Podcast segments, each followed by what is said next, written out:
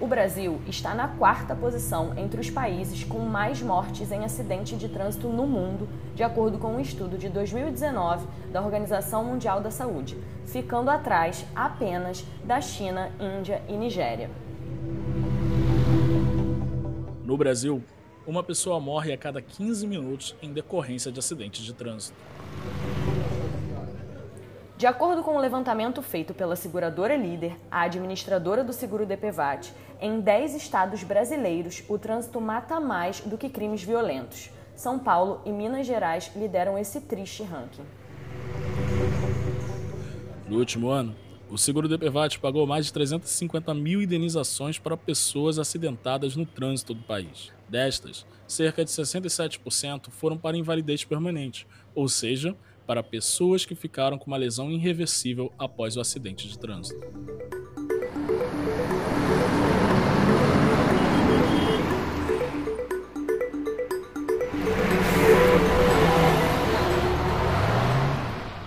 Olá, tudo bem? Sejam muito bem-vindos a mais um episódio aqui no podcast oficial do Seguro DPVAT. Neste episódio, vamos falar sobre a violência no trânsito aqui no Brasil. Muitos dados que o Seguro DPVAT possui e divulga constantemente sobre o tema são alarmantes. E para nos ajudar nessa conversa, convidamos para participar do nosso papo a Roberta Torres, que é especialista em trânsito e tem um vasto conhecimento adquirido ao longo dos últimos anos em saúde e a prevenção da violência no trânsito. Olá pessoal, tudo bem? Em primeiro lugar, ó, muito obrigada pelo convite. É, eu fico muito honrada em participar com vocês desse podcast falando sobre um tema tão importante como a promoção da saúde e a prevenção da violência no trânsito no nosso país. Roberta, muito obrigado pela sua presença. Todos sabem que o seguro DPVAT protege os mais de 211 milhões de brasileiros em caso de acidentes de trânsito. Mas o que muitos não sabem é que ele também fornece importantes dados estatísticos que contribuem para a educação e a conscientização sobre o trânsito no país. Existe um estudo muito impactante e assustador realizado pela seguradora líder, a administradora do seguro DPVAT, que mostra que em 10 anos o trânsito brasileiro matou mais que a guerra da Síria.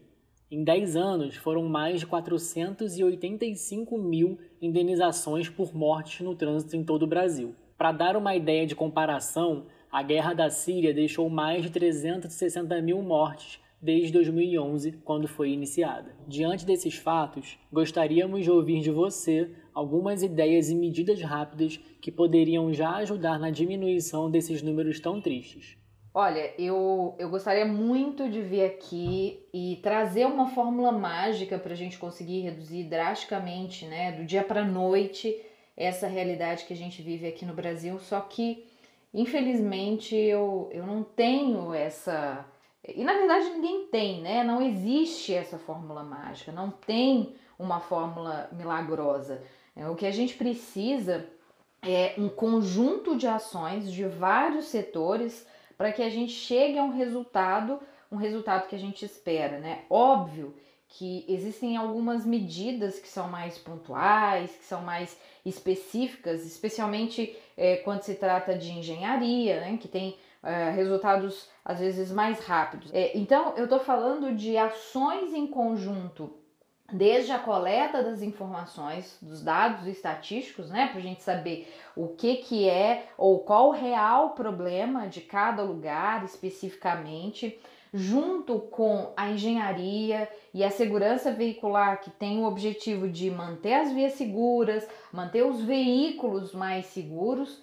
Daí a gente passa é, por uma fiscalização mais eficiente, mais efetiva, uma construção de leis também mais efetivas e que busquem a preservação da vida e passa também pelas ações educativas, tanto dentro das escolas como por meio das campanhas educativas ao longo da vida desse cidadão. Então, na prática, é, a gente pode citar o, o uso de novas tecnologias, é, por exemplo, né, relacionadas às, às vias que tornam esse ir e vir do cidadão, da sociedade em geral, né, em seus mais variados modais também, seja bicicleta, carro, moto, ônibus, mais seguro, né, e principalmente que permitam as pessoas envolvidas, aos envolvidos em sinistros no trânsito, uma maior sobrevivência, né? E com a menor sequela possível. Porque os seres humanos, nós seres humanos, a gente erra. A gente erra o tempo todo, né? A gente se distrai, a gente comete esses erros na via pública. Só que é, nós não podemos pagar é, com a nossa vida por esses erros cometidos. E, e, além disso, né, tem muita passarela por aí que foi implantada em lugares totalmente desfavoráveis à segurança. Tem muitos locais de travessia de pedestres que não são bem sinalizados. Tem muitas vias urbanas e até rurais também, né? Mas vias urba urbanas, principalmente, em que a velocidade máxima permitida é de 60 km por hora. E às vezes, se a prefeitura, se o governo reduzisse para 50 km por hora, já ia diminuir significativamente o número de mortes por atropelamentos é, de pedestres. E isso sem contar que o número de ciclovias ele tem crescido no país, mas ainda está longe muito longe de ser o ideal. Muitas vezes, um simples investimento numa pintura de faixa, é, na manutenção da, da, da, sinalização da via, podem ser suficientes e determinantes né, para a redução da, da mortalidade em determinados locais. Outro dado que precisa muito de atenção é o de que jovens adultos de 18 a 34 anos são os mais afetados por acidentes de trânsito. Nos últimos 10 anos, mais de 2 milhões e 300 mil indenizações do DPVAT foram destinadas para essa faixa etária. Agora, em 2020, do total de beneficiários, cerca de 47% são jovens que foram impactados por um acidente de trânsito. Roberta, na sua opinião, por que os jovens adultos são os mais afetados por acidentes de trânsito aqui no país? Bom, esses dados que, que você apresentou, eles estão alinhados aos dados mundiais também, que demonstram, infelizmente, né, que é, as pessoas que mais morrem vítimas de acidentes de trânsito estão nessa faixa etária. É uma tendência triste, porque a gente sabe que esses sinistros são evitáveis, né? E ver uma, as pessoas em uma fase tão importante da vida morrerem é, ou perderem a sua capacidade plena, né, é muito triste, é muito doloroso, especialmente para as famílias no caso das mortes. E os jovens, eles têm como característica essa impulsividade, né, essa necessidade de pertencimento a um grupo, é, de se colocar, de se expressar como pessoa. Ele está caminhando para a vida adulta, ele está saindo da adolescência, passando a ter mais autonomia. Então, muitas vezes, é, se deixam levar né, por essa impulsividade, essa necessidade de se apresentar como um ser que pensa, que tem atitudes, principalmente quando se trata de álcool e de velocidade. Então essa necessidade, ela fica mais evidente quando eles estão em grupo, né? E ainda tem aquela falsa ideia de que nada vai acontecer como se quase como se eles fossem imortais, né?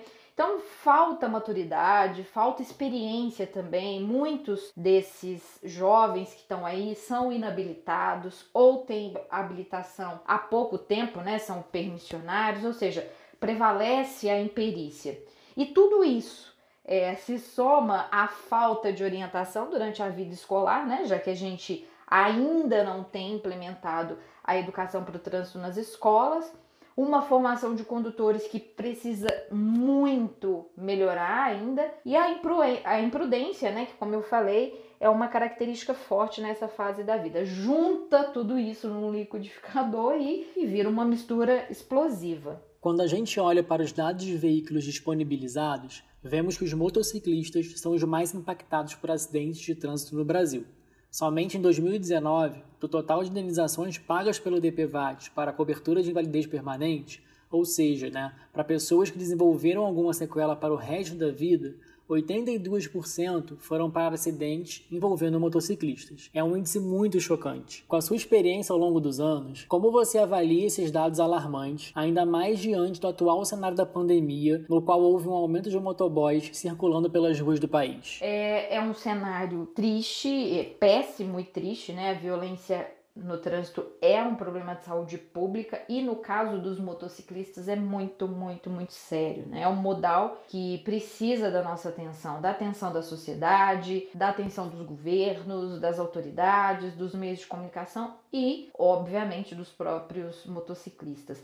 E para falar sobre esse tipo de, de condutor, eu vou começar com a formação desses motociclistas, né? Hoje, o processo de formação de condutores, especialmente o, o de motociclistas, ciclistas, ele está muito, mas muito aquém do ideal quando a gente analisa pelo olhar da segurança e da prevenção de acidentes. Infelizmente, a carga horária prática é insuficiente, não existem objetivos claros de cada conteúdo que deve ser ensinado, a avaliação não é padronizada e também não tem objetivos claros. Hoje, o motociclista ele é formado somente dentro de uma pista, né, de um circuito fechado, é, sem sequer andar em via pública. Em algumas cidades, como é o caso aqui de Belo Horizonte, né, eu sou de Belo Horizonte, por exemplo, o candidato nem a segunda marcha passa, segunda, terceira, ele, ele faz todas as aulas e faz o, o exame prático de direção na primeira marcha, né? nem troca de marcha. Então ele faz todo esse circuito, não pega uma via pública tira a habilitação e no dia seguinte ele pode viajar o país inteiro, até fora do país, né, se ele quiser, com essa habilitação. Ela dá a ele essa permissão, né, para dirigir em qualquer lugar. Então é acaba sendo uma bomba relógio mesmo, né?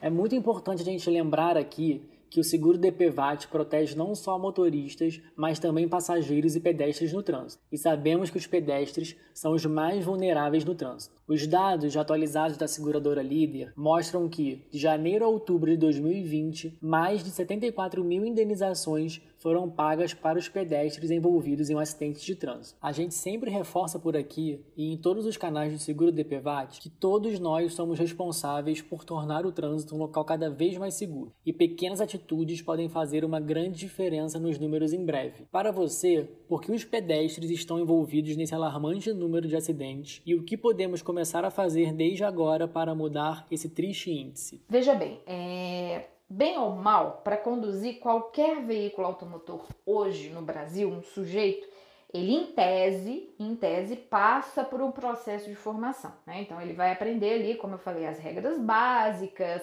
a, a técnica né, da condução, e mesmo com todos esses problemas da formação que eu já disse aqui, mas pelo menos em algum momento da vida dele, ele vai ouvir falar sobre segurança no trânsito. Agora, e o pedestre, né? Onde é que o pedestre ouve falar de educação ou de segurança viária na vida dele, né? já que ele não passa por um processo de habilitação, né? Uma pessoa pode na vida dela inteira não querer se habilitar, não poder se habilitar, enfim, tem uma série de motivos, né? É, a obrigatoriedade de se falar em educação para o trânsito dentro das escolas já tem mais de 20 anos, mais de 20 anos, e ela nunca foi implementada efetivamente, né? A não ser em algumas escolas ali, por iniciativa de um, alguns poucos professores ou de alguns gestores do município, enfim. Agora, imagina se há 20 anos atrás nós tivéssemos colocado em prática aquilo que está estabelecido no Código de Trânsito Brasileiro, né, que é, é falar sobre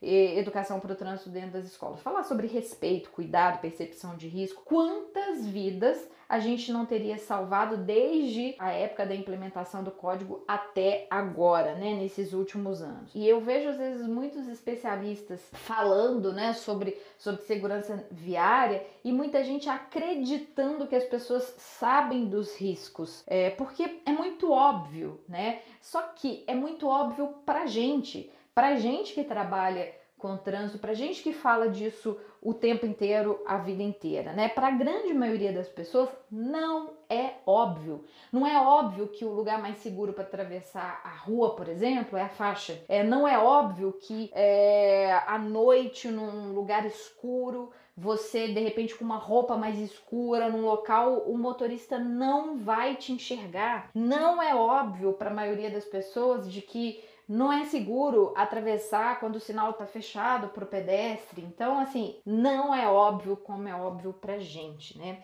A percepção de risco ela leva tempo para ser assimilada. Por isso que se as crianças tivessem esses conceitos ao longo da sua vida escolar, né, quando elas chegassem à adolescência, à juventude, à vida adulta, isso vai estar tá muito mais claro na cabeça delas, né? Isso vai fazer parte do dia a dia delas, porque elas ouviram aquilo ali durante nove anos seguidos dentro da escola, depois lá na autoescola, quando fossem, né, se tornar motorista, enfim. Mas mesmo que ele não se torne motorista, ele vai ser um pedestre mais consciente dos riscos, né? Mais ciente dos riscos e consciente das suas atitudes no, no dia a dia, ou um passageiro, ou um ciclista, ou um patinetista, enfim.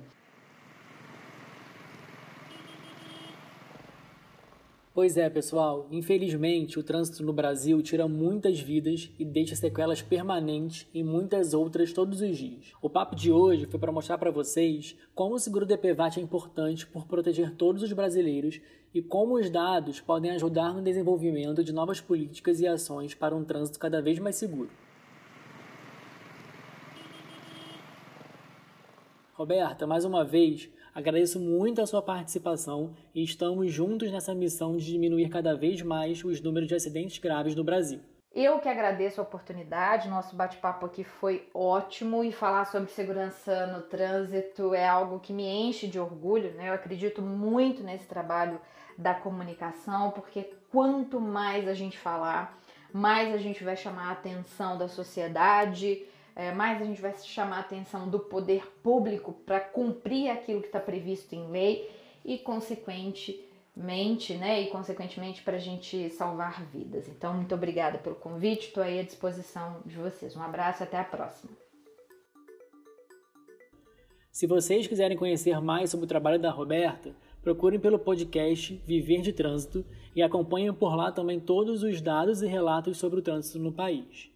Obrigado, ouvinte, e lembre-se: um trânsito mais seguro depende de cada um de nós. Até a próxima!